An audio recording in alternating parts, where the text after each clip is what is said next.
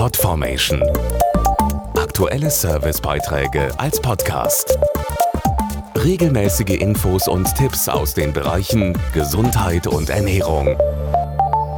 Es gibt Situationen im Leben, da kann jede Sekunde über Leben und Tod entscheiden. Das ist bei einem Herzinfarkt so, aber auch bei einem Schlaganfall. Der kann jeden völlig überraschend treffen. Allein in Deutschland passiert das pro Jahr etwa 270.000 Mal.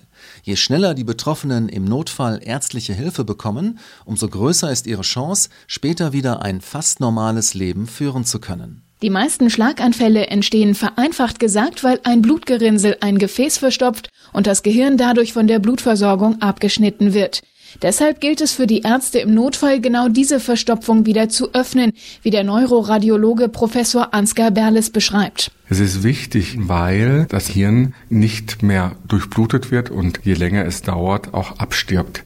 Sind es kleine Blutgerinnsel, dann können wir mit Medikamenten, die das Blutgerinnsel auflösen, arbeiten, um das Hirn am Leben zu erhalten, entsprechend dem Slogan Time is Brain. Eine andere Möglichkeit ist es, das Blutgerinnsel mechanisch zu entfernen. Das nennt man Thrombektomie. Hier hat sich ein System herauskristallisiert, die sogenannten Stent Retriever. Das sind Metallgitternetze, die über die Leiste eingebracht werden und die wir im Gefäß für circa fünf Minuten belassen. In dieser Zeit kann sich das Blutgerinnsel mit diesen Stent-Streben verbinden und wir können sie dann entfernen und das Gefäß ist in 80 bis 90 Prozent der Fälle wieder eröffnet. Die größten Vorteile der Stent Retriever Behandlung, sie ist relativ einfach anwendbar und vergleichsweise schnell. Wir haben heute Zeiten von 30 Minuten gegenüber circa zwei Stunden mit den Medikamenten.